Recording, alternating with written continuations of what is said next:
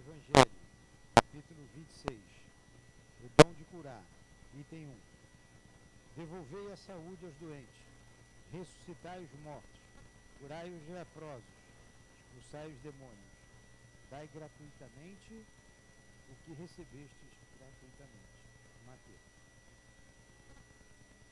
Amigo Jesus, nos reunimos em teu nome e em nome de Deus para estudarmos a doutrina espírita.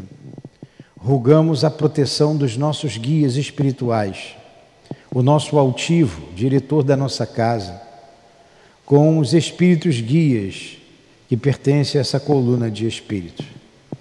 Então, nos instrua através da inspiração, amigo, bem como Allan Kardec, que sempre evocamos, e o patrono deste curso, Ernesto Bozano que seja então em nome desses espíritos amigos, que seja em nome do amor, do nosso amor, mas acima de tudo, em nome de Deus, Pai Todo-Poderoso e de Jesus, é que iniciamos os nossos estudos.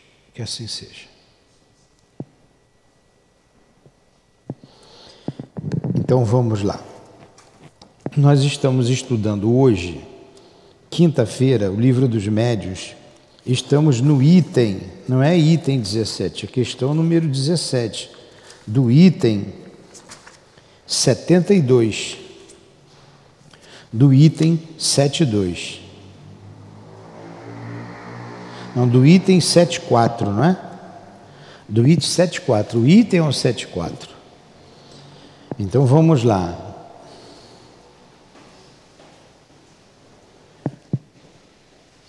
Você está estudando o livro dos médios outro dia aqui? Ou...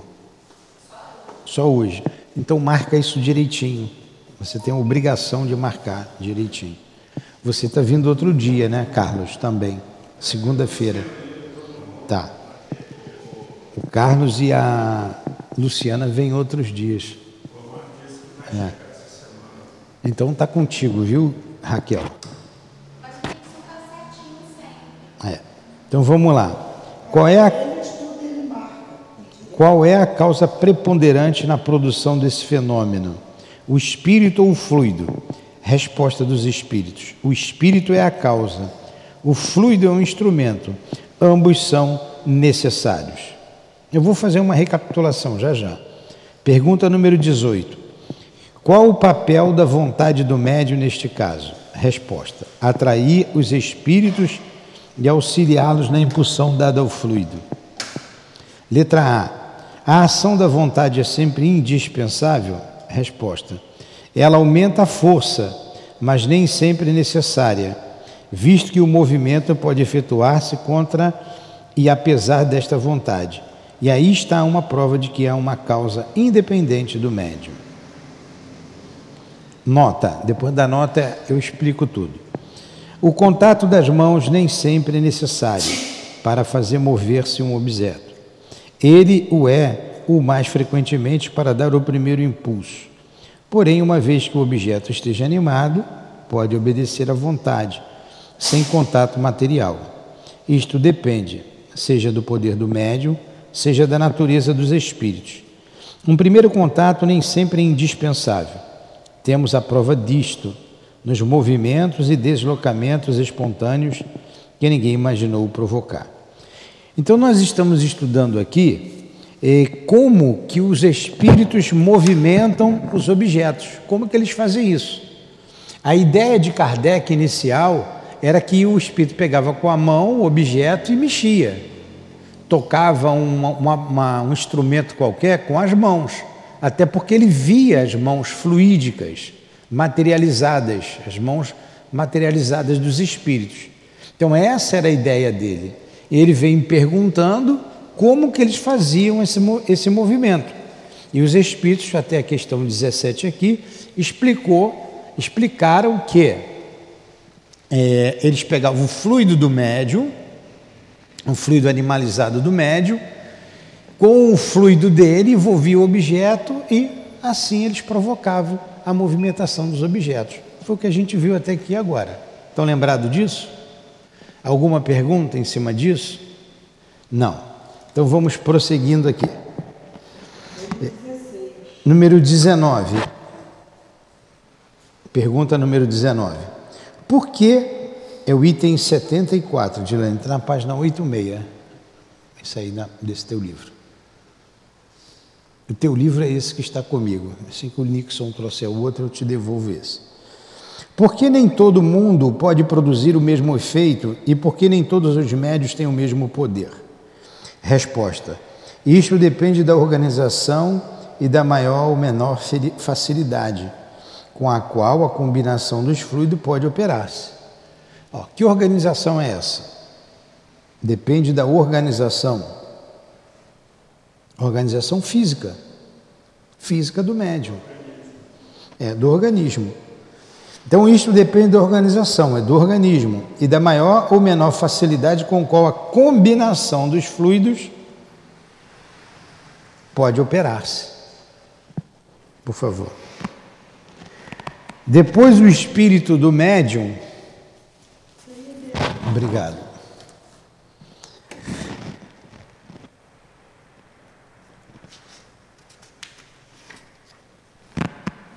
Nós estamos na questão.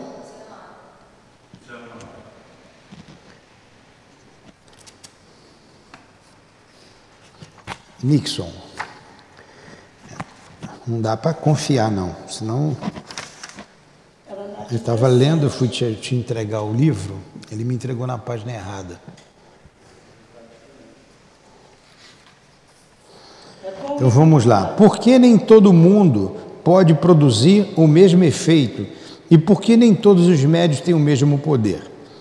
Resposta: Isto depende da organização e da maior ou menor facilidade com a qual a combinação dos fluidos pode operar-se ainda tem essa combinação dos fluidos, do médio com do espírito. Depois, o espírito do médio simpatiza mais ou menos com os espíritos estranhos, que nele encontram o poder fluídico necessário. Acontece com esta força o que se dá com a dos magnetizadores, que não é a mesma para todos. Sob este aspecto, há pessoas que são inteiramente refratárias outras nas quais a combinação só se efetua por um esforço da vontade delas, outras, enfim, nas quais ela acontece tão natural e tão facilmente que nem mesmo o percebem e inconscientemente serve de instrumento, como já dissemos. Então, isso aqui fica bem fácil a gente entender quando acontece na casa das pessoas. Né? Você já sabe, já deve ter acontecido com algum de vocês. Quando a luz acende sozinha, a televisão acende sozinho, liga e desliga, a torneira abre e fecha. São fenômenos físicos. O princípio é o mesmo. Mexer uma cadeira e desligar uma luz é a mesma coisa. O princípio é o mesmo. Agora, é, é o médium tem que usar a vontade dele? Não. Não. Quantas vezes a luz acende e apaga sozinha? É. Então, não depende da vontade dele. Agora, tudo isso acontece com mais facilidade ou menos facilidade, depende da organização física do médium, da abundância do fluido que ele tem e da, é, da, da, da simpatia do espírito com o médium, para que haja essa combinação fluídica. Aí o fenômeno se desenvolve com mais naturalidade, com mais força, com mais potencialidade. É isso que ele disse aqui. Fala. O que, que são essas pessoas inteiramente refratárias? Refratária é porque não tem fluido. É, ela é totalmente refratária. Está em que linha é isso daí? Ela é refratária àquilo que vai fazer. Entendeu? Qual é a linha que está aí? Está na resposta aí? Cadê?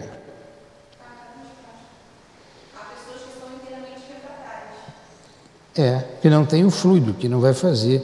A pessoa, está ah, aqui, acontece com esta força que se dá com os magnetizadores, que não é a mesma para todas. Sob esse aspecto, há pessoas que são inteiramente refratárias, outras nas quais a combinação só se efetua por um esforço da vontade delas. Uns, a combinação só se efetua através da vontade, a outra é fácil, é natural e algumas são inteiramente refratárias. Tá? A combinação desses fluidos. Nota: o magnetismo é sem dúvida alguma o princípio desses fenômenos, mas não como geralmente entendem. A prova que, é que há magnetizadores muito poderosos que não conseguiriam fazer uma mesinha se mover, enquanto pessoas que não podem magnetizar, crianças mesmo, a quem basta colocar os dedos sobre uma mesa pesada para fazer agitar-se. Portanto, se o poder medianímico não é proporcional ao poder magnético, é que há uma outra coisa. O que, que ele está dizendo aqui? Há magnetizadores. O que, que é o magnetizador? Aquele que vai dar o passe. Vamos trazer para o passe. Só que o magnetizador, ele, ele não necessariamente tem que ser crente em Deus, em Jesus ou nos Espíritos. Você lá nos Estados Unidos, não sei se aqui no Brasil tem, não ouvi dizer, não sei. Aqui não, não, não, eu não sei porque tem muito centro espírita, mas na Europa você contrata um magnetizador. Ele vai na sua casa, vai te dar o passe. Ele vai levar lá uma hora, duas horas, trabalhando com o magnetismo dele. Ele não vai evocar espírito, ele não vai nada disso. Ele vai te cobrar. Então, os magnetizadores, o magnetismo independe de qualquer crença, de qualquer coisa. Eu fizeram muitas experiências é, começou lá com Mesmer, bem antes da doutrina espírita, foi século XVIII Mesmer. A doutrina espírita veio no século XIX, né, meados para frente de meados do século XIX.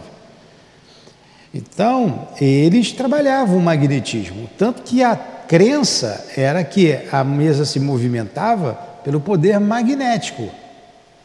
Mas não é só o poder magnético, há que se ter o espírito, como ele falou aqui, para dar a resposta e pegar a força do médium, envolver a mesa, a força dele com o magnetismo do médium, envolver a mesa e dar direção. Dar resposta, mover para lá, mover para cá. Então não é só o magnetismo, tem um espírito por trás. Quem dá a resposta inteligente. Se fosse mais magne somente magnetismo, era só o médium que ia fazer assim a mesa ia subir. Ia fazer assim, a mesa ia descer, ia para lá, ela ia para cá, vinha para cá. Mas os movimentos eram independentes do médium. Na verdade, no início não sabia nem quem era o médium que estava fazendo a, a, mesa mexer. Foi, foram as experiências que foi mostrando que uns têm força fluídica para isso e outros não. Foi ao longo das experiências feitas. Então não é só o magnetismo, não é só força magnética. Tem ali o espírito manipulando esses fluidos. Tá? Então vamos lá. Pergunta número 20. As pessoas ditas elétricas podem ser consideradas médiums? As pessoas que dão choque nos outros podem ser consideradas médium? Número 20, olha a pergunta. Você que estava me perguntando isso ontem. As pessoas ditas elétricas podem ser consideradas médium? Resposta: estas pessoas retiram de si mesmos o fluido necessário à produção do fenômeno e pode agir sem o concurso de espíritos estranhos. É anímico, é do médium, ele tem muito fluido, muita força. Não são, portanto, médios, no sentido atribuído a esta palavra, mas pode acontecer também que um espírito os assista e aproveite suas disposições naturais. Entendeu? É anímico, é teu, Estavas aí. Agora, um espírito pode pegar essa força e manipular? Pode, mas a força é do médium. Tá? Ela que estava dando choque ontem aí, queimando luz. Falta de trabalho. Ah, como é que é? Pois é. é. É do médium, é teu. Não é um espírito que está fazendo isso. Agora, um espírito pode pegar essa força e atuar, como está fazendo na cura, como está fazendo na desobsessão, você, Edilane e outros, né? canalizando essa energia para uma coisa útil. Significa que a Edilane tem que trabalhar de uma da manhã às cinco da manhã, está dormindo demais. Não, não, não necessariamente. Não necessariamente. Aí é um campo eletromagnético que influencia ali.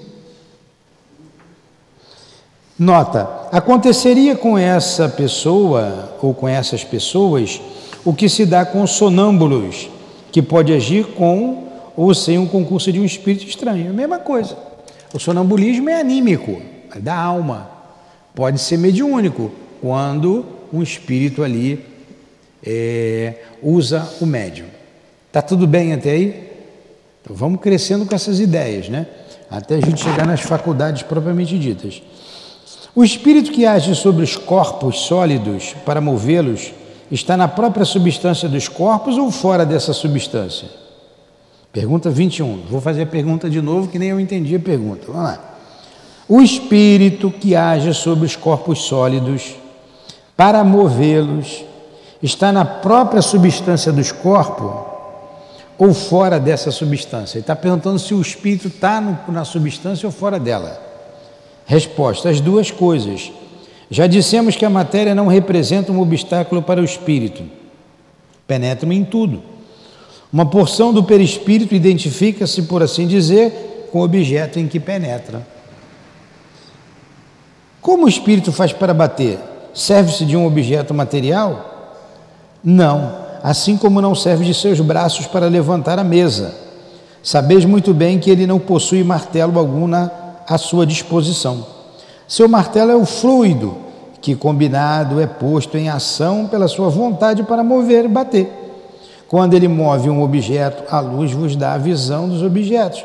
Quando bate, o ar vos traz o som. Então, eu li as duas para a gente entender melhor. Ele, o espírito, ele, ele envolve o objeto com seu, parte do seu perispírito e fluido do médium para movimentar, para bater a mesma coisa. Ele foi bem claro, ele não fica batendo com a mão ou com o martelo, ele pensa. Ele pensa no barulho. Ele pensou, o barulho acontece. Entendeu? Se vocês imaginarem um som de uma música que vocês gostam, vocês vão ouvir. Cada um pensou numa música aí, cuidado com a música. Hein? Então, pensou na música lá, vocês vão ouvir. Ah, você vai pensar no toque de corneta, pensa no toque de corneta. Alvorada. Então você pensou, né? falei com ele, porque ele foi militar, vai tocar alvorada. Tá, tá, tá, tá, tá, tá, né? Aí você imagina lá a corneta tocando. Como tinha as marchas na época, só a França só vivia em guerra, a Europa só vivia em guerra. Por isso que de vez em quando fala da guerra, das marchas, dos toques. Então, se você imaginar, aí você vai pegar o fluido da Dilane, você sabe vou provocar um som de corneta aqui, a alvorada, para todo mundo acordar, que está todo mundo com cara de sono aí, com o olho amassado, você está. Tá? Então, você também está com a cara amassada. Aí toca a alvorada, você lembra, vai reproduzir o som aqui. Tá, tá, tá, tá, tá, né? Vai produzir. Né? Vamos lá, misericórdia para acordar. Uma corda. Pula da cama. Normalmente, quando eu estava lá, eu antes do toque eu já estava acordado. Tava... Vamos lá. É assim que eles fazem. 22, né? agora é 22 ou a gente viu 22? Já vimos. 23. Concebemos isto quando ele bate num corpo duro. Mas como pode fazer que ouçam ruídos ou sons articulados no vazio do ar? Resposta: Visto que ele age sobre a matéria, pode agir sobre o ar, tanto quanto sobre a mesa. Quanto aos sons articulados, ele pode imitá-los como todos os outros ruídos. Quer ver uma coisa que você moveu o ar? Um assovio. Não movimentei o ar? Eu soprei. É a mesma coisa, isso que ele está dizendo. Movimenta o ar. Tá? 24. Está bem claro isso? Está fácil de entender? Então vamos lá. Dizeis que o Espírito não se serve de suas mãos para mover a mesa. Você vê que como é que Kardec, a gente tem que admirar muito Kardec, ele fez para a gente entender. Ele insiste, é a mesma pergunta, ele faz a afirmativa que o Espírito fez lá atrás, coloca e faz outra pergunta em cima daquilo. Porque, na verdade, aquilo que vocês disseram aí, ele não sabia de nada, ele estava no zero. Ele começou do zero. A gente já sabe muita coisa. Tudo isso foi novidade. Apareceu, boom. Apareceu o Covid. O que, que, que, é isso? O que, que é isso? O que, que é isso? Todo mundo, não é? E a mesma coisa, apareceu lá a movimentação dos objetos. O que, que, é isso? Em tudo quanto é lugar a mesa se move. Tudo que, que é isso? Então ele começou do zero, zero. A gente está pegando uma estrada já asfaltadinha.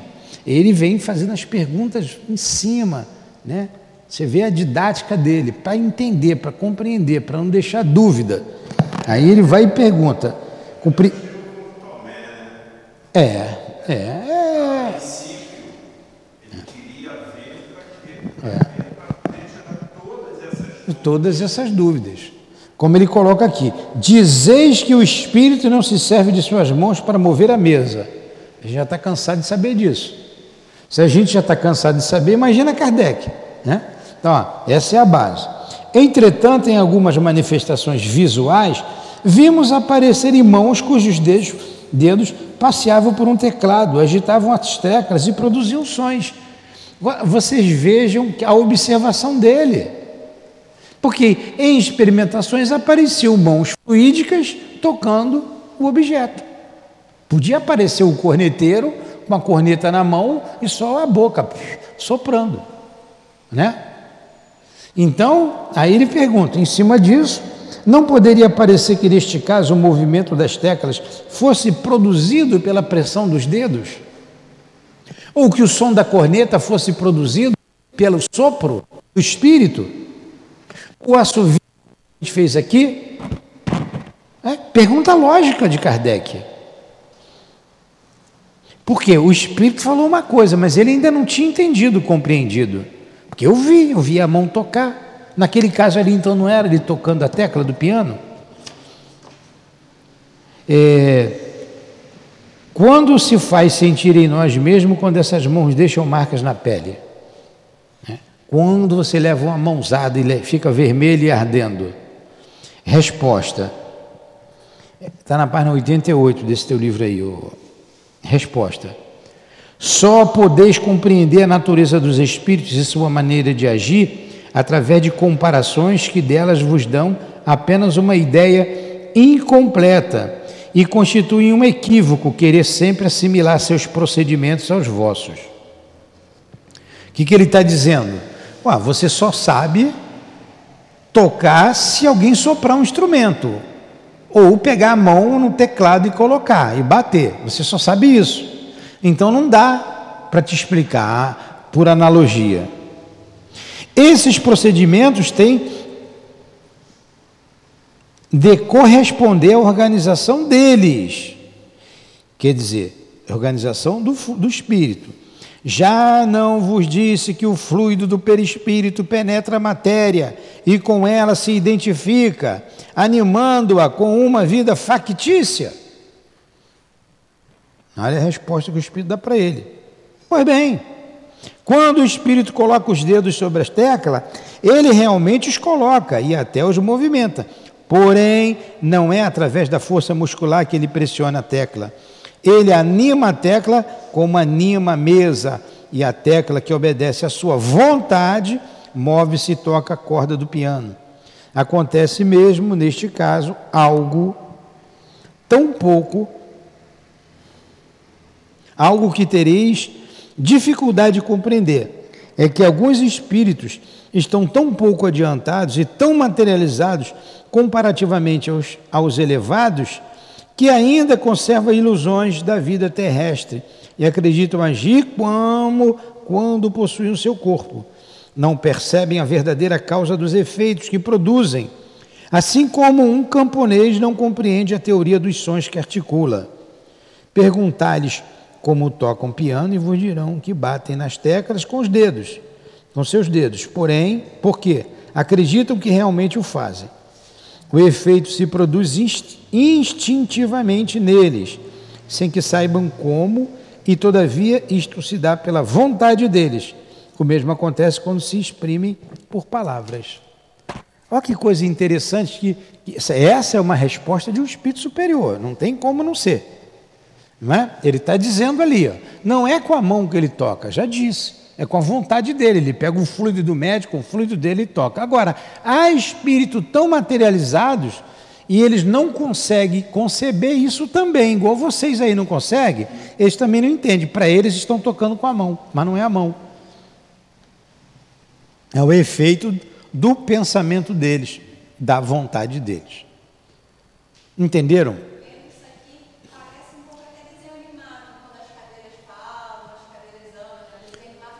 Pois é, é isso aí. Agora vocês vejam como que a, a, a, a eu vou chamar a ciência espírita, não tem o mesmo, o mesmo modo para classificar que a ciência material, nossa material traz, né? os mesmos métodos. Mas olha a explicação, olha o entendimento que ele dá. Tudo isso completamente fora da cabeça do Kardec e das pesquisas. E Kardec está tá ali, ó, mas eu vi a mão tocando. Não, realmente você viu, ele estava com a mão ali, mas não era a mão dele. Era o pensamento, era a vontade dele. Nós não falamos que ele penetra em tudo na matéria? Agora, vai ficar difícil de você entender, mas tem espírito que pensa que está tocando com a mão. Como articula palavras. O espírito precisa articular a palavra para falar um com o outro? Ou para falar com a gente? Não. Ele pensa. Ele pensa e o outro percebe o pensamento. Pode vir um espírito estrangeiro dar uma mensagem através de um médium e o médium falar o português e o espírito é francês, por exemplo? Pode. Pode. Aí o, o espírito vai pensar no que ele quer dizer e o médium vai captar o pensamento e vai transmitir. Pode. Então, agora tem espírito que só sabe falar como nós estamos falando aqui. Vai batendo papo, vai conversando, como a gente sabe aqui. Entenderam? Entendeu, Dilane? O fluido elétrico? Eu acho que você tem que cortar esse cabelo. O fluido está no cabelo. Olha, cabelo grande. Eu ontem, ontem eu dormi, eu falei, não vou eu lavo o cabelo todo dia antes de dormir, passo lá. Mas coça, não lava. Eu lavei com água, né? Passei ali água, tomei banho. Grande não não. É pequenininho. Agora imagine um cabelão desse. Me dá uma agonia. O filho está correto. O pequeno, os filhos estão virados para o cabeludo. Aí faz a coceira. Tem que lavar quando deito e quando levanto. Então vamos lá.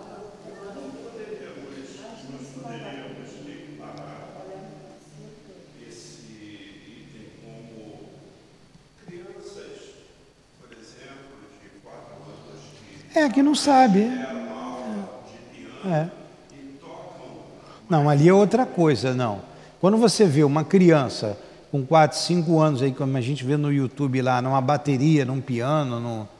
aquilo ali é do espírito, o espírito sabe aquilo ali, o espírito traz aquilo nela. Pode haver ali, pode haver ali mediunidade também? Pode, pode, mas sabe, o espírito sabe, vai embora, vai tocando, é dele, a experiência passada. Todo mundo reencarna. Acho que essa explicação faz muito sentido com algumas passagens bíblicas que chamam sobrenaturais. É, é, é. Isso, exatamente isso. Exatamente isso aí. Olha como a doutrina espírita joga luz em tudo. Aí você vai entender a Bíblia de outra maneira. Você olha com outros olhos. Você pega o, o, o Novo Testamento, ele é todo reencarnacionista todo. É só você olhar com os olhos da reencarnação. Tudo ali é reencarnação.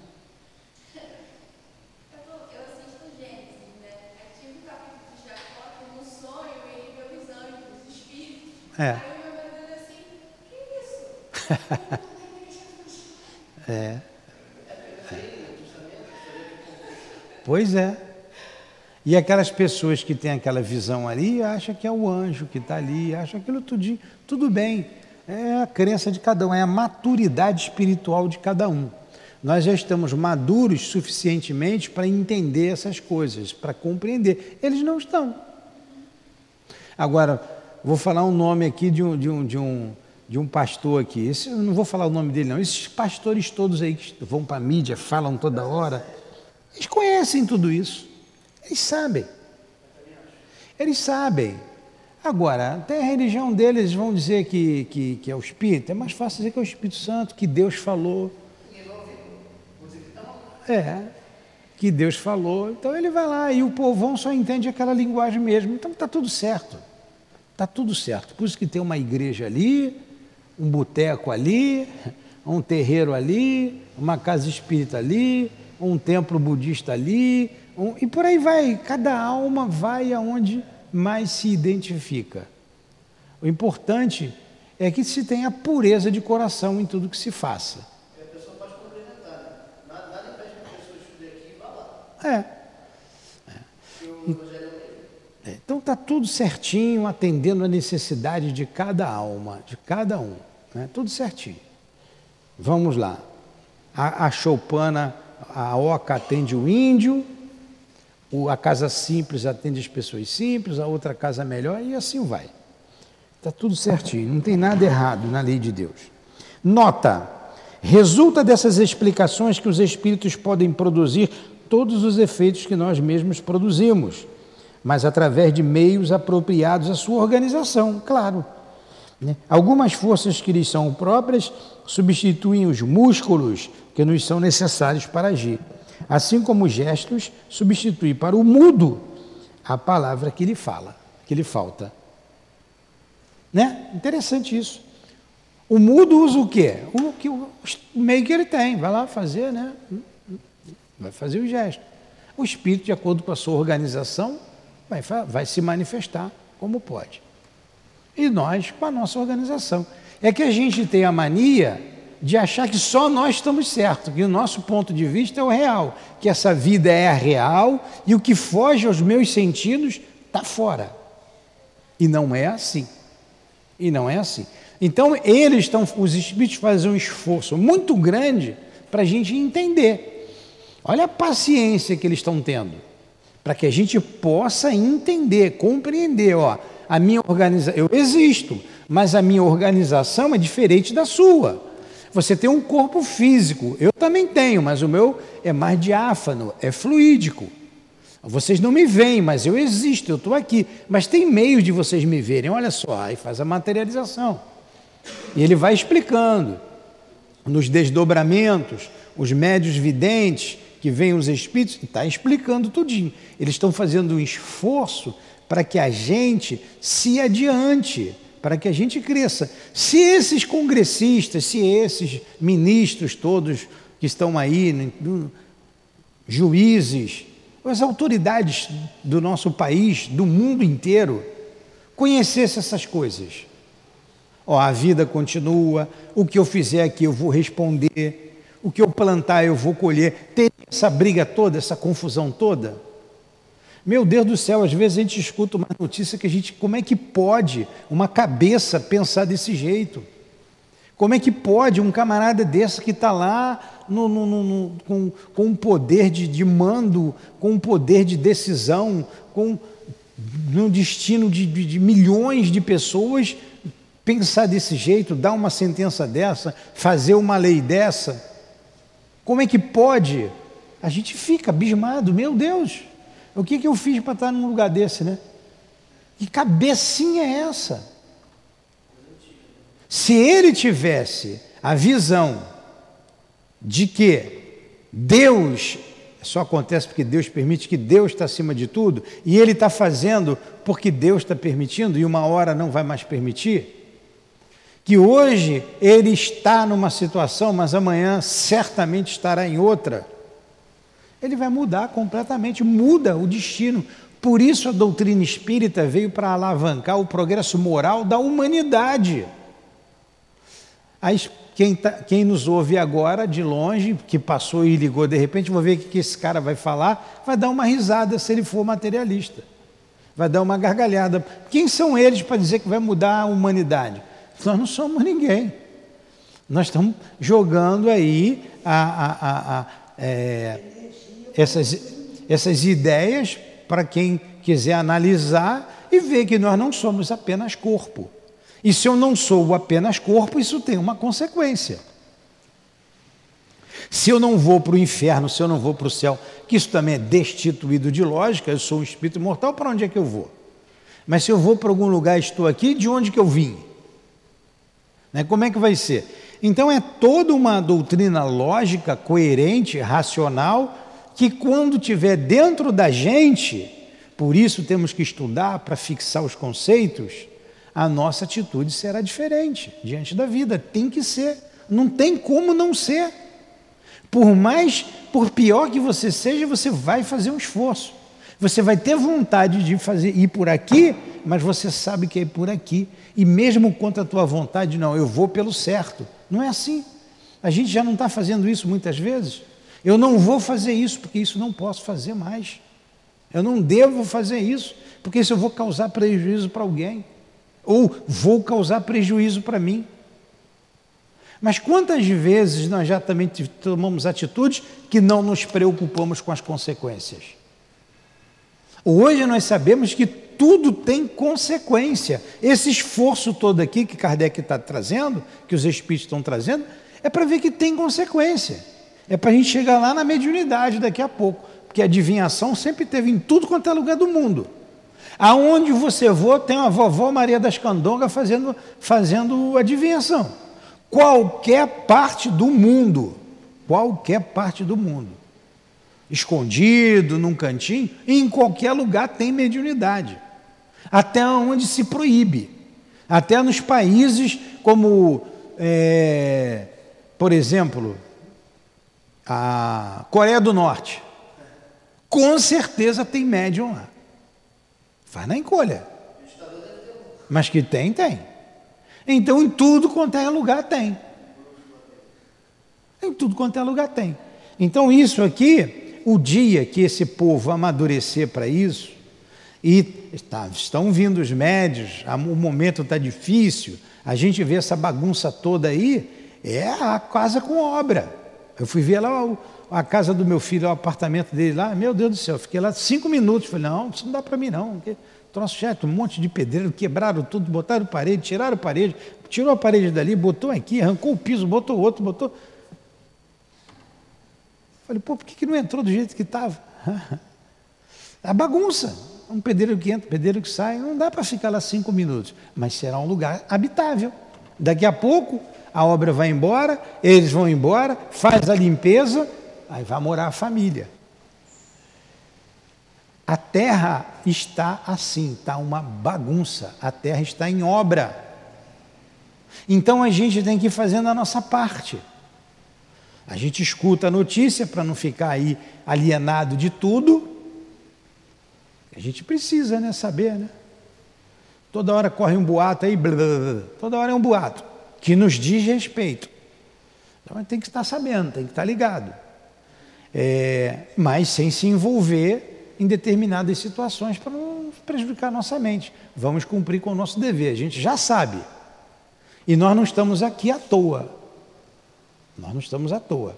Nessa época no mundo, no Brasil, e a doutrina espírita está nos ajudando a viver melhor.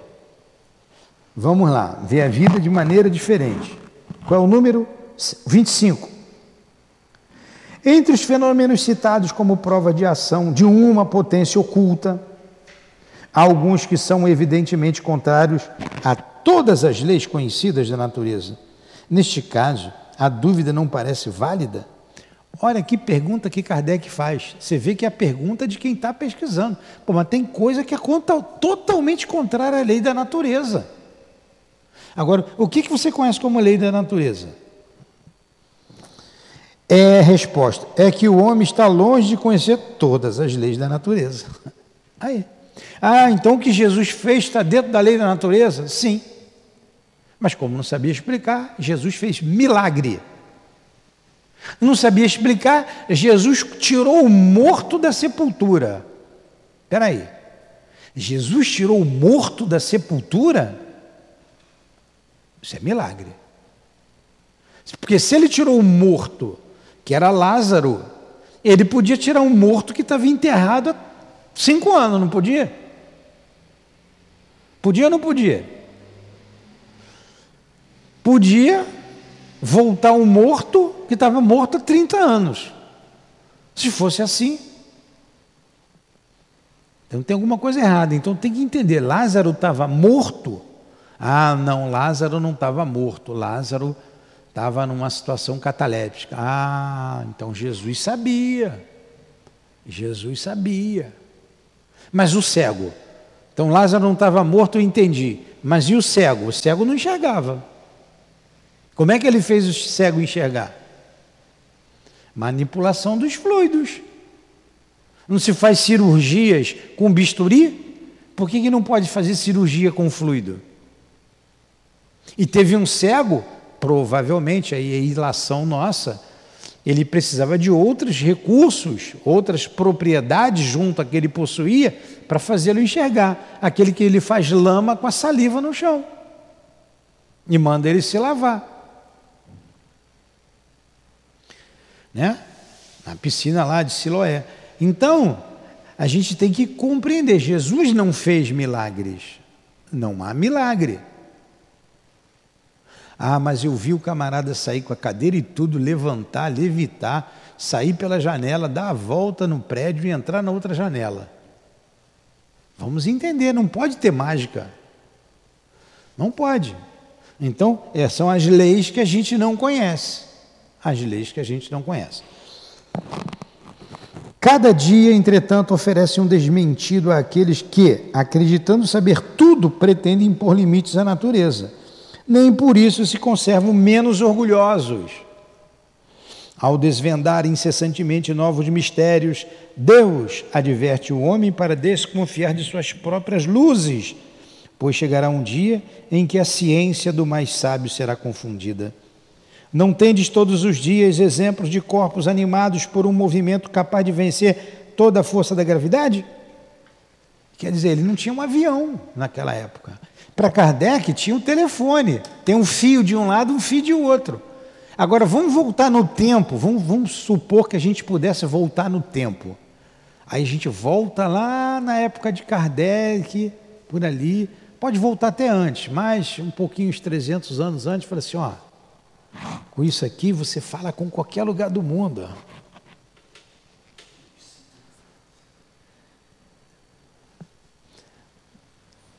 Vão dizer que tu é maluco.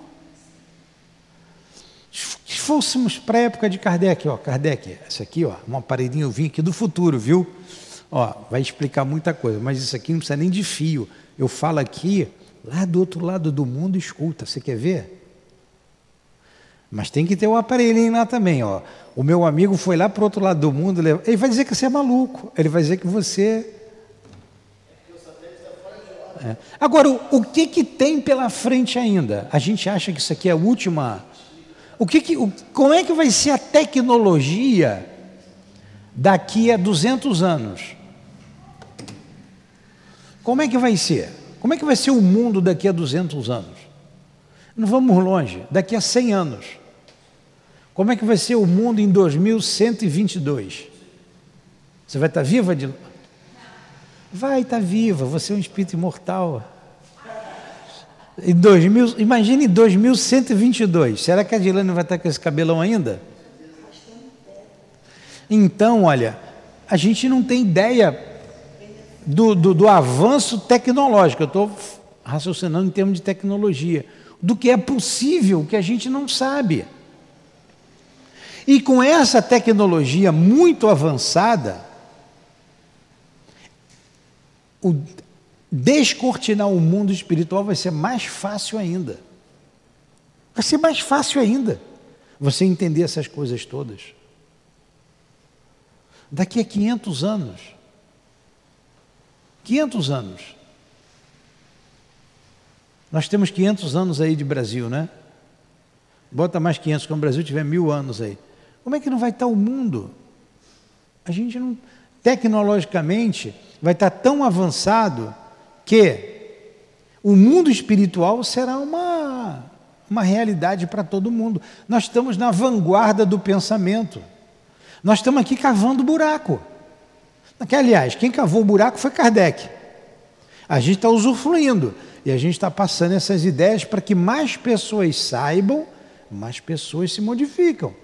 Mais pessoas têm organização na família, tem uma família é um, uma convivência familiar amorosa, mais pessoas têm as responsabilidades maiores com o seu trabalho, mais pessoas tenham um caráter modificado, porque a gente vai se educando para melhor, mais pessoas tenham certeza da existência de Deus, compreendam melhor o universo, de um ponto de vista pequeno do nosso, mas saber que Deus existe, compreender a existência de Deus, a importância de Jesus em nossas vidas, a importância de Jesus para o planeta Terra.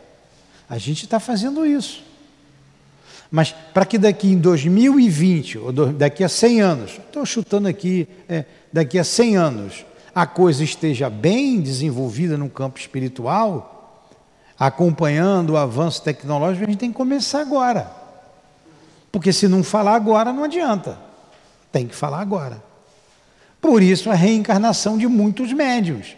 Tem médio em tudo quanto é lugar. No barraco, de lona e papelão, e na no Palácio Bonito. Tem médio em tudo quanto é lugar. Ou lá no Palácio do Planalto não tem médio, vocês acham que não tem? Naquele congresso com aqueles deputados todos ali com aqueles senadores, ou em qualquer lugar não tem, em tudo quanto é lugar. No poder ou na subordinação. Entenderam? Saúde. Compreenderam? Então vamos lá. Então a gente está aqui nos passos, primeiros passos para entender mediunidade, hein? Entender mediunidade. 75. Estas explicações são claras, categóricas e sem ambiguidade. Delas ressalta este ponto capital. O fluido universal, agora Kardec tira as conclusões de tudo isso, né? Ou, ou Kardec ou os espíritos aqui falando, certamente foram eles. O fluido universal, no qual reside o princípio da vida, ó, o fluido universal que reside o princípio da vida. Quer dizer, a vida animalizada, tá? Não é a vida da alma, a vida do corpo, que é o fluido vital que anima o corpo, que dá vida ao corpo. E esse provém do fluido universal.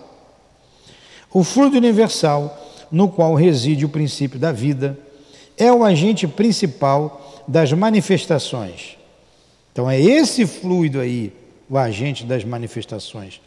E este agente recebe sua impulsão do espírito, seja este encarnado ou, ou errante. Está bem claro isso? Estão entendendo? Este fluido condensado constitui o perispírito, ou envoltório semimaterial do espírito. A natureza do espírito aí. No estado de encarnado, o perispírito está unido à matéria do corpo. No estado da erraticidade, ele está livre. Claro, o perispírito está entranhado aqui no corpo físico. Tanto que leva um tempo para se soltar. Quando o espírito está encarnado, a substância do perispírito encontra-se mais ou menos ligada, mais ou menos aderente, se assim podemos nos exprimir. Em algumas pessoas, há de certa forma uma emancipação desse fluido em razão da sua organização. Olha aí, organização física. Né? E aí está propriamente falando que constitui os médios de efeitos físicos. A emissão do fluido animalizado pode ser mais ou menos abundante, sua combinação mais ou menos fácil, consequentemente, os médios mais ou menos poderosos. Essa emissão não é permanente, o que explica a intermitência do poder mediúnico. Ah, explicou tudo aqui, ele fechou a ideia. Prestar atenção aí nesse item. Um monte de coisa para começar a fechar a ideia aqui, do médium de efeitos físicos. Façamos uma comparação, 7,6. Quando se tem vontade de agir materialmente sobre um ponto qualquer, colocado à distância, é o pensamento quem quer, mas o pensamento sozinho não irá bater nesse ponto. É-lhe necessário um intermediário que ele dirija um bastão, um projeto, uma corrente de ar, etc. Observai também que o pensamento não age diretamente sobre o bastão, pois se este não for tocado, não agirá sozinho. Então está aqui, ó, é isso aqui, ó. Está ali, tenho vontade de dar esse copo lá para Dilane, mas eu não consigo. Eu vou usar um meio qualquer. Não sou eu, não é o meu pensamento. O espírito usa o intermediário, que vai né, mover o copo para lá.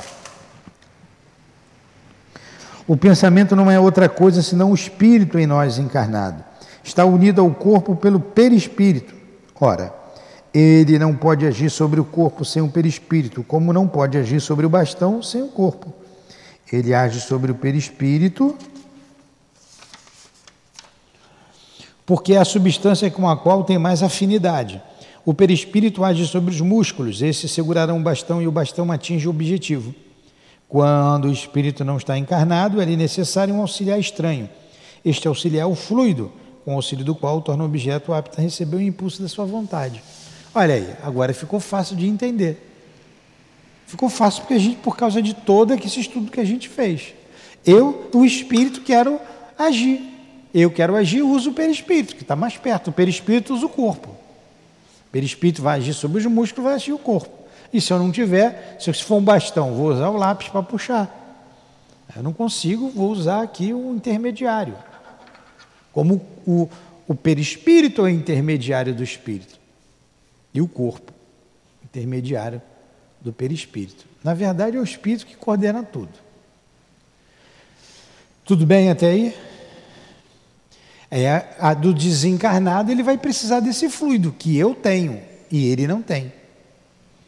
Eu encarnado, né? Eu que estou dizendo todos nós. 7.7.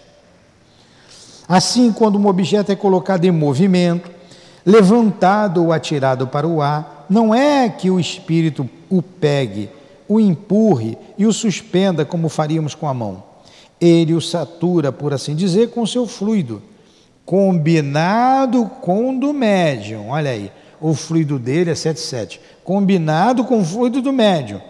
E o objeto, assim, momentaneamente vivificado, age como faria um ser vivo com a diferença de que, não possuindo vontade própria, obedece ao impulso da vontade do Espírito. Bem claro? Perguntas?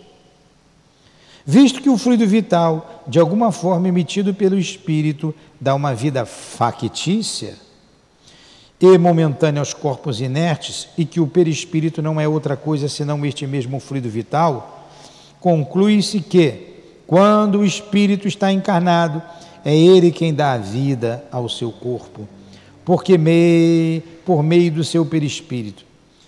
E a, a, a ele permanece unido enquanto o organismo o permite. Quando ele se retira, o corpo morre. Quando o fluido vital sai do corpo, o corpo morre. O que está animando o nosso corpo físico é o fluido vital. Nosso corpo está vivo por causa do fluido vital. Quando ele sai do corpo, morre o corpo. O corpo não tem mais condições de segurar esse fluido. É, é, com esse mesmo fluido que ele move os objetos, move a mesa, move tudo, como está movendo aqui o nosso corpo, mantendo-o vivo. Ok?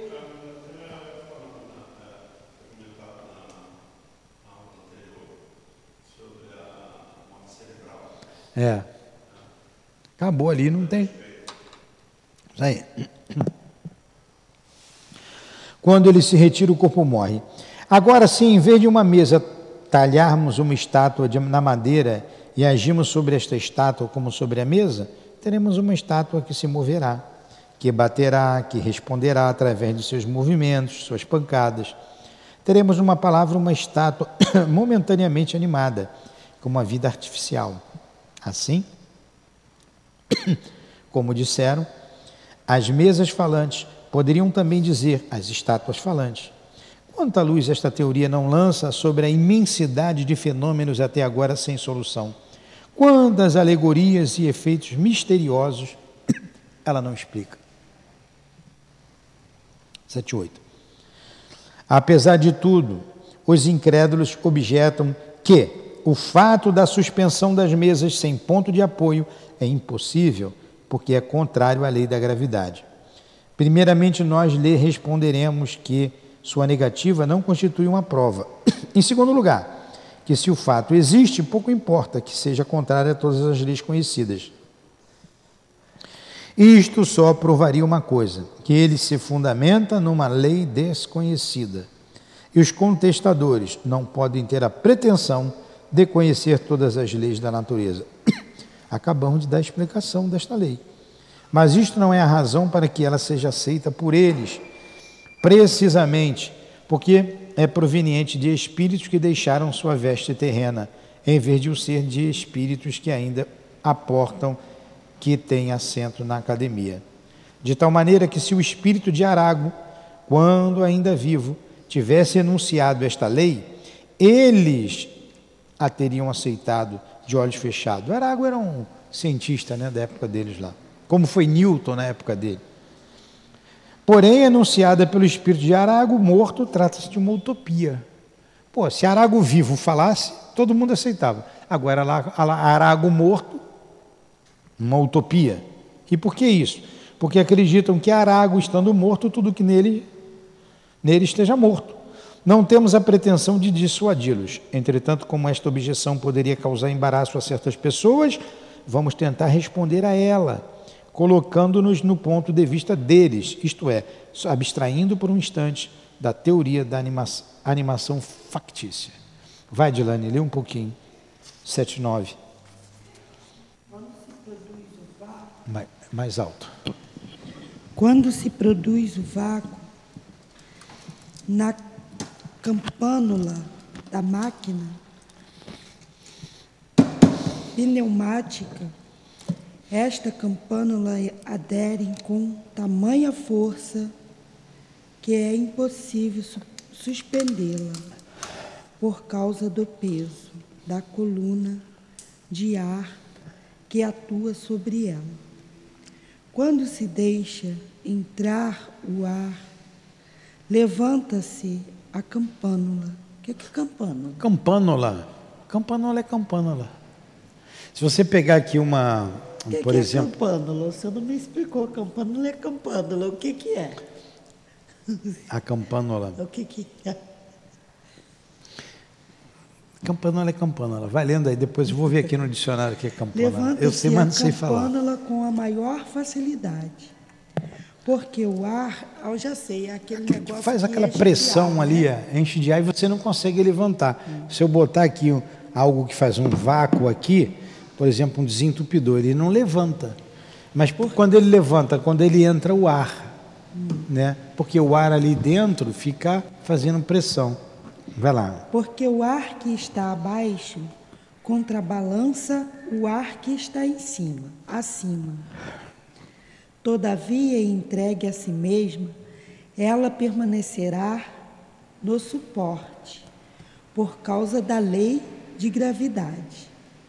Agora, se o ar no, do interior for com, com, comprido para que tenha uma densidade maior do que a do exterior, a campânula se elevará apesar da gravidade. Se a corrente de ar for rápida e violenta, ela poderá ficar suspensa no espaço, sem nenhum apoio visível, da mesma forma que aqueles bonecos que se fazem rodopiar sobre um chafariz. Porque então o fluido universal, que é o elemento de toda a natureza, acumulando-se em torno da mesa, não teria propriedade de diminuir-lhe ou aumentar-lhe. Ou aumentar-lhe o peso específico relativo, como o ar faz com a campânula da máquina pneumática, como o gás hidrogênio. Isso é uma coisa que está dentro do ser humano, né? É. Hum. Cadê? Hidrogênio. Hidrogênio. Faz com os balões, sem que para isso seja derrogado as leis da gravidade? Conheceis todas as propriedades e todo o poder deste fluido?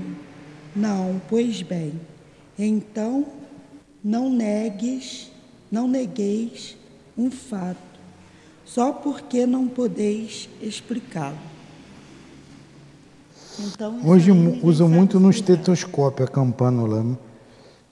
Mas tudo bem, vamos lá. A campânula é uma coisa que está dentro do- da pessoa, perto do, daquele negócio do, do Hã? pneu. É um êmbolo. É. um êmbolo. É um êmbolo. É isso que ele está querendo dizer. Porque aí o ar comprimido causa ali uma pressão. Mas isso é uma analogia para a gente entender o que a gente já entendeu até agora. Você leu agora o quê? O 79? É, o 79. O 80. Retornemos. Retornemos à teoria do movimento da mesa. Se pelo meio indicado o espírito pode levantar uma mesa, também pode levantar qualquer outra coisa. Uma poltrona, por exemplo. Se pode levantar uma poltrona, pode também, se tiver força suficiente, levantar ao mesmo tempo uma pessoa sentada nela. Eis, portanto, a explicação, a explicação.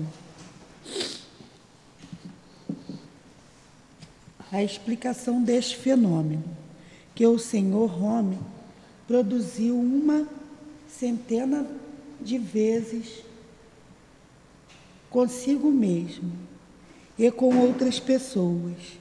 Repetiu-o durante uma viagem a Londres e a fim de provar que os espectadores não eram vítimas de uma ilusão de ótica, ele fez no teto uma marca com um lápis e as pessoas passaram por baixo dele.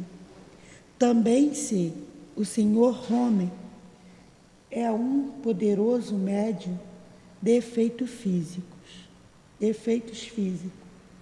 Ele era, nesse caso, a causa eficiente e o objeto.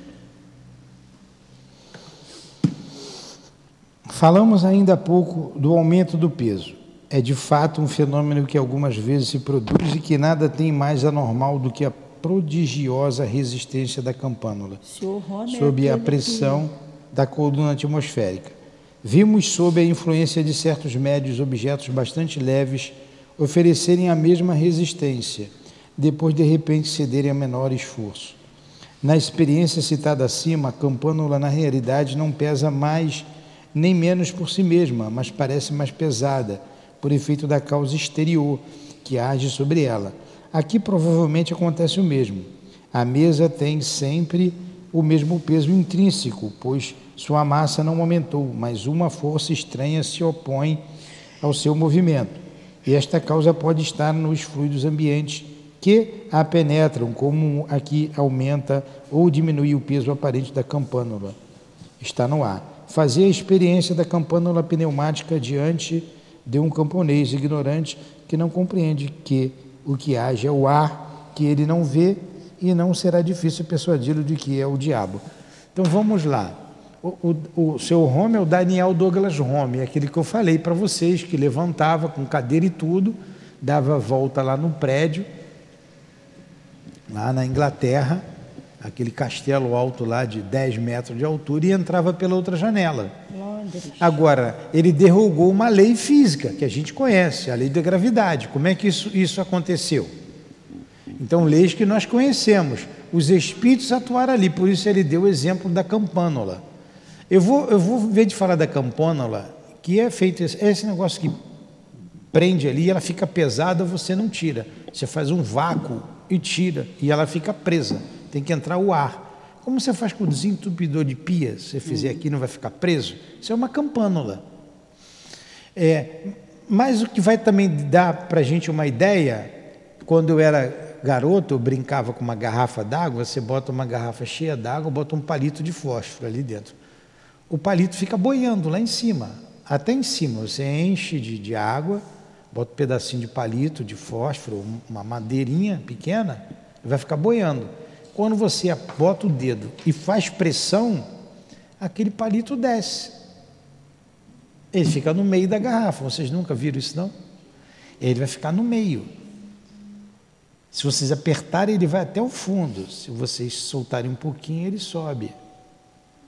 Então, então vamos fazer a experiência em casa. Pega uma garrafa, pode ser de coca mesmo, né, refrigerante qualquer que dê para ver, joga um pedacinho de palitinho de fósforo ali, deixa ela até cheia e faça uma pressão com o dedo. Então, uma criança vai olhar aquilo ali, poxa, ele é mágico. Ele é mágico. Não sabe que ali é a pressão do ar que você controla aquilo ali, ó. Pô, mas a madeira não tem que não tem que, que boiar, como é que ela afunda? Então, há princípios, quer ver um princípio que vocês que eu queria que vocês vão fazer para casa. Como é que um navio de ferro pesando não sei lá quantas mil toneladas não afunda? Hã? Como? Como que um avião com 18 mil toneladas, 20 mil toneladas, 40 mil toneladas, eu vou botar um C-130 que voava com 18 toneladas de carga, fora o peso do avião, como é que ele sobe? Ele não bate nem asinha para voar? Agora, mostrasse isso lá atrás, há 100 anos atrás. É o que ele está tentando explicar aqui com a campânula. Então, são, são é, leis que a gente desconhece. Mas é um fato. Foi um fato Daniel Douglas Homem levantar com cama, e, com cadeira e tudo e sair pela janela voando. Foi um fato. Agora, como é que se deu aquilo ali? Foi um fato, para ilusão de ótica. Ele subiu, foi lá, marcou o teto, riscou o teto, que era alto para caramba, e desceu para todo mundo ver. Ó, fui eu que escrevi. Como é que, como é que ia escrever ali? Para não dizer que não foi ilusão de ótica. Então, leis que nós não conhecemos, mas que eles, os espíritos, sabem como fazer isso, como manipular esses fluidos.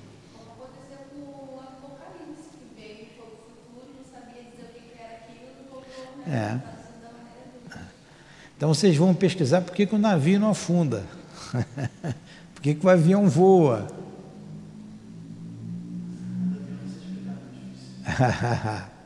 pois é. Pois é. A gente brincou aqui. Se você joga um, um balde num poço de água uma, ou numa, uma, numa piscina lá cheia d'água, hoje quase não tem poço. O, o balde dentro da água ele é leve. Quando você tira, ele fica pesado. E por que, que ele fica pesado e lá dentro d'água ele está cheio d'água e não está pesado? A questão do empuxo, né? Então, quando você tira, mas pede um índio para explicar isso aí. Ele não sabe. Ele não sabe. Mas é um fato que o balde você vai tirando e está leve. Agora, por causa do empuxo. Aqui que é o empuxo. Ah, vai, vai estudar física, vai lá pegar o, o livro lá do ginásio para ver. Depois ele fica pesado. É isso que ele está dizendo aqui. Continue, Edilane. Talvez digam, para a gente Talvez terminar. digam que, como este fluido é imponderável, sua acumulação não pode aumentar o peso de um objeto, de acordo mais. Cadê? De um objeto. De acordo mas notai que se nos servirmos da palavra acumulação, absoluta com o ar, ele é imponderável, que seja todavia nada o prova. Sua natureza íntima nos é desconhecida e estamos longe de conhecer-lhe todas as propriedades. Antes que se tivesse experimentado o peso do ar, não se suspeitava dos efeitos desses mesmo peso. A eletricidade também se classifica entre os fluidos imponderáveis. Entretanto, um corpo pode ser contido por uma corrente elétrica e oferecer uma grande resistência àquele que o quiser levantar. Aparentemente, portanto, ele se tornou mais pesado, mais pesado. Quiser levantar, aparentemente, por. Ué. Peraí, vamos lá, deixa eu ler aqui de novo. Talvez, vou voltar lá de cima. Talvez digam que, como este fluido é imponderável, sua acumulação não pode aumentar o peso de um objeto. né? acumulação de fluido. De acordo. Mas notai que, se nos servirmos da palavra acumulação, foi por comparação e não por assimilação absoluta com o ar. Ele é imponderável, que seja imponderável porque você não vai pegar, né? Todavia, nada o prova. Sua natureza íntima nos é desconhecida estamos longe de conhecer-lhes todas as propriedades. Antes que se tivesse experimentado o peso do ar, não se suspeitava dos efeitos desse mesmo peso. Sabia que não o ar tem peso? nada ainda. O ar tem peso. Tem, né? Antes não Porque- se suspeitava. A gente aqui, por exemplo, está aqui na.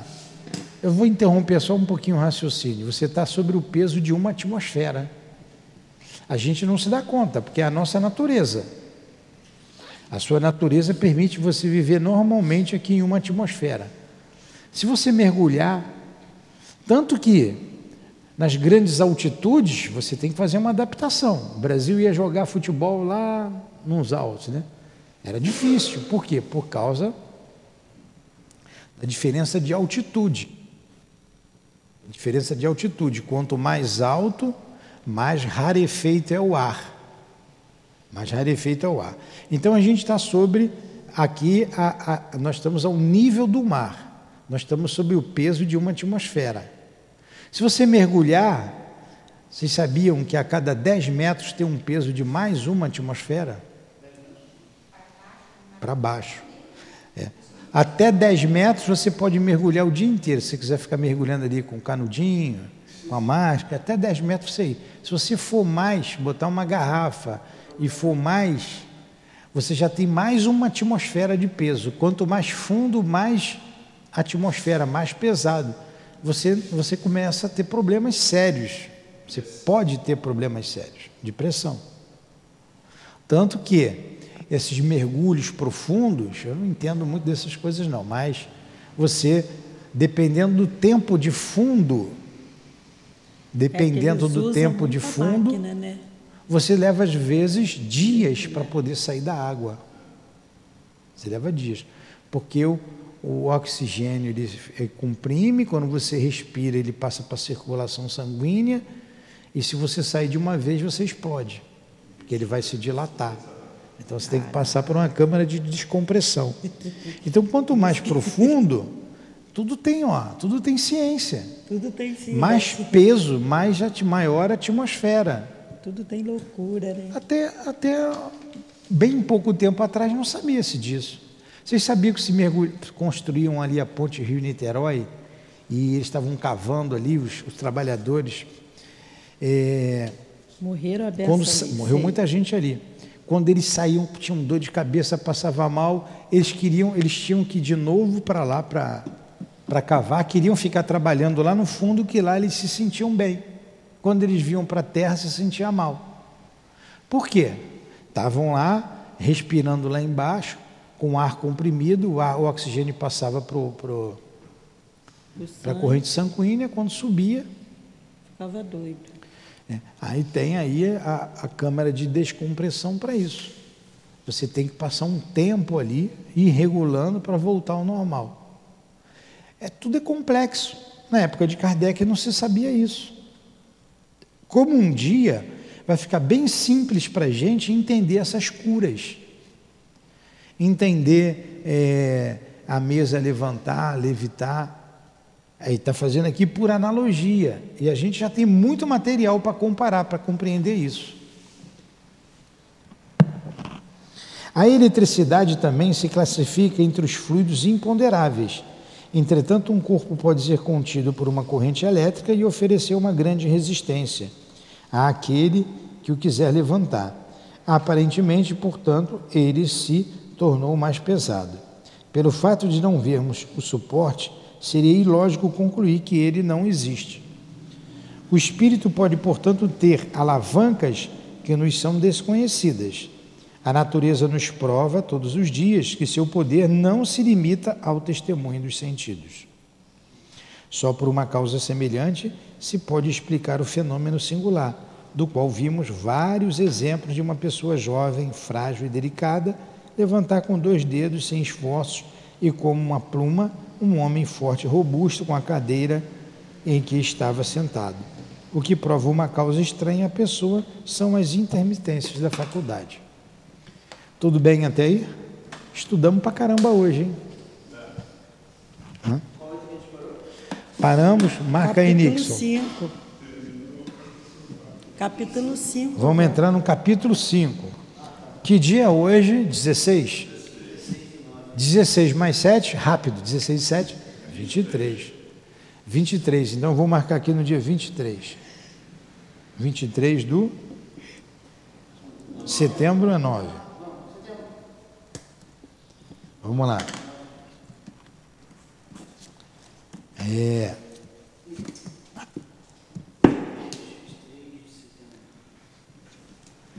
Segunda-feira a gente está também já no capítulo 5, não está? Vamos sim.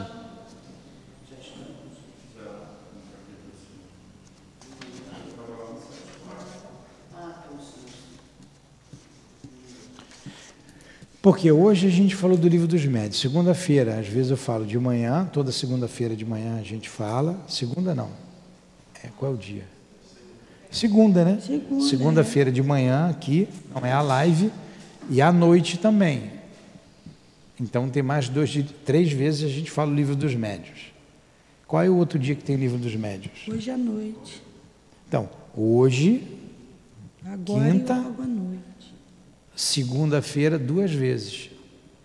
Né? Temos três estudos do livro dos médios. E hoje duas vezes Mas tem um também. estudo terça-feira também lá em cima do livro dos médios, quatro.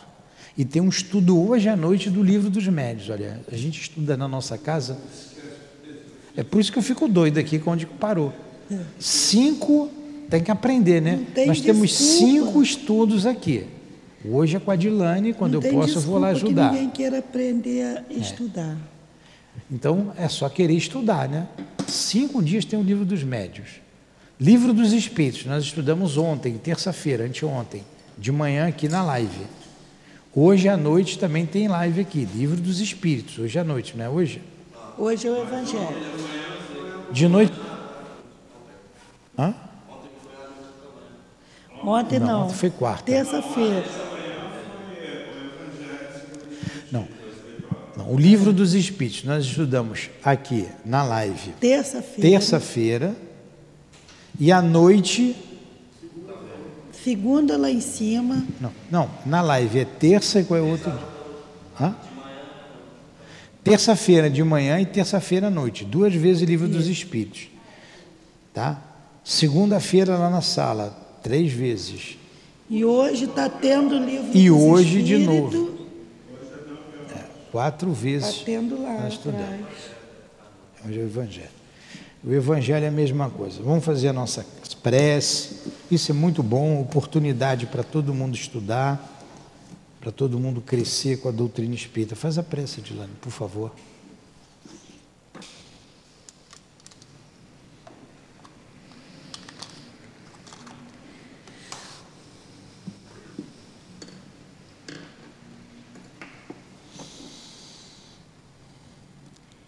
Agradecemos a Deus, nosso Pai, a essa grande oportunidade, a este amanhecer de estudos nessa casa, uma grande casa no mundo espiritual.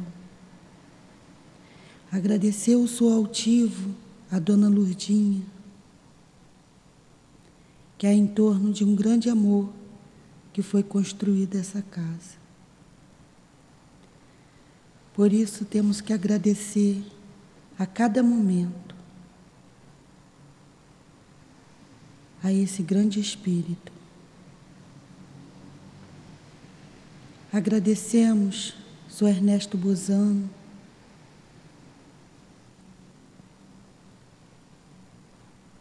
por nos ensinar, por nos fazer entender as palavras que nesse livro se encontra. Agradecemos o Allan Kardec, que deixou para nós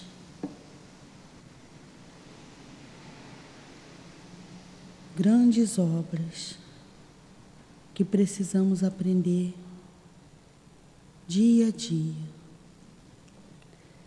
Agradecemos a todos, a todos vocês que protejam, que nos proteja, que proteja a todos os ouvintes, os presentes, nossos irmãos desencarnados.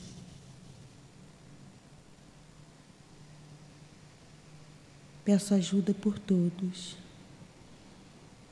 Peço em nome de Jesus, mas acima de tudo em nome de Deus. E damos por encerrado o estudo dessa manhã no Livro dos Médios. Que assim seja, graças a Deus pois temos outros trabalhos.